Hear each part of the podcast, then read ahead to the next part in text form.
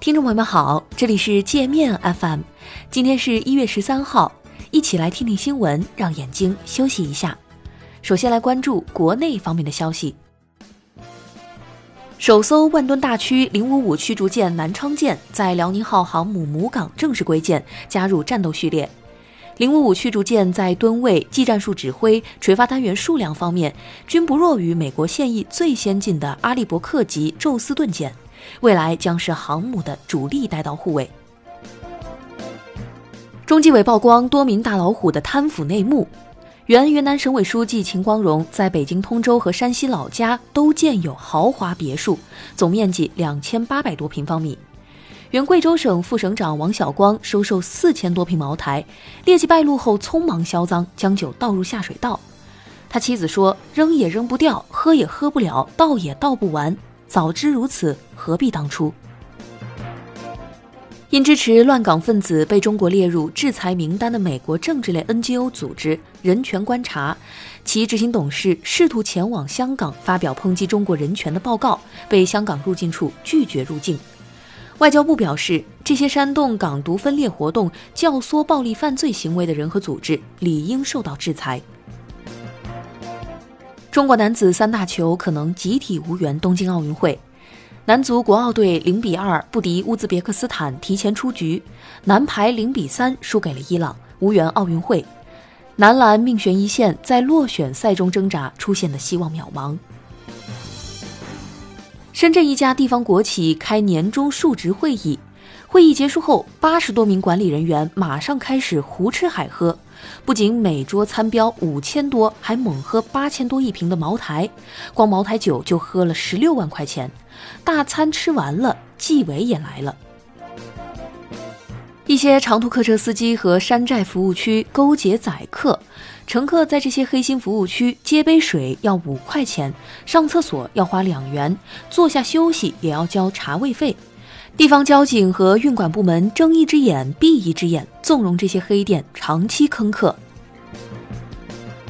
网传河南安阳四个村庄因惹毛四大通信公司，五百多户村民被集体断网。当地官方回应说，断网是通信设备遭村委会破坏造成的。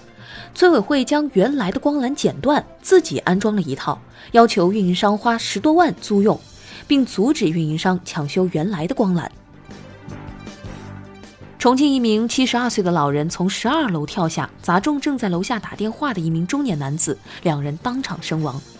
重庆前不久曾发生过类似的惨剧，一名跳楼者从高处跳下，砸中两名高三女生，导致两名女生惨死。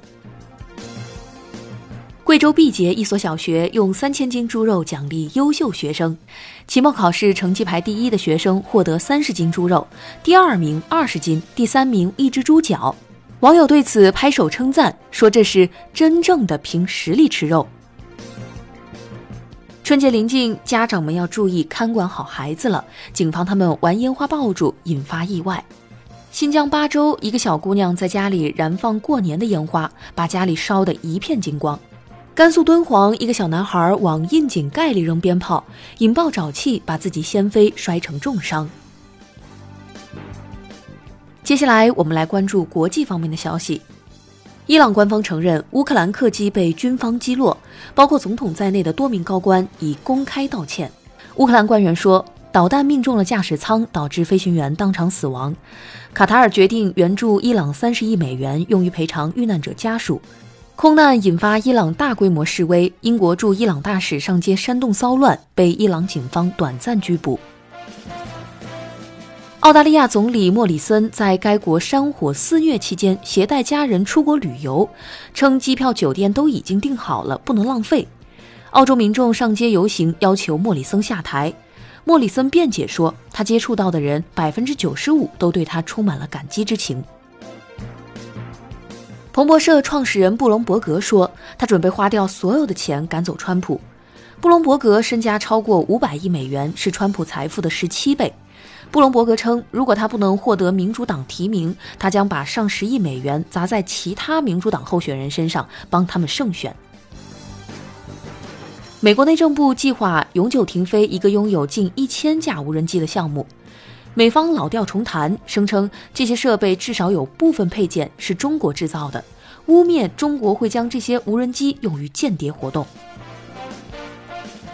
受737 MAX 停产影响，波音主要供货商精灵系统航空公司宣布裁员2800人，裁减人数约占总部员工的五分之一。另外，还有一点四万家供应商受到737 MAX 波及。美国官员说，波音问题将拉低美国 GDP 零点五个百分点。微软将从本月十四号起正式停止对 Windows 七系统的外延支持。微软称，用户可以继续使用 Windows 七的电脑，但如果没有持续软件和安全更新，电脑遭受病毒和恶意软件攻击的风险会更大。那好了，以上就是今天的所有内容，感谢您的收听。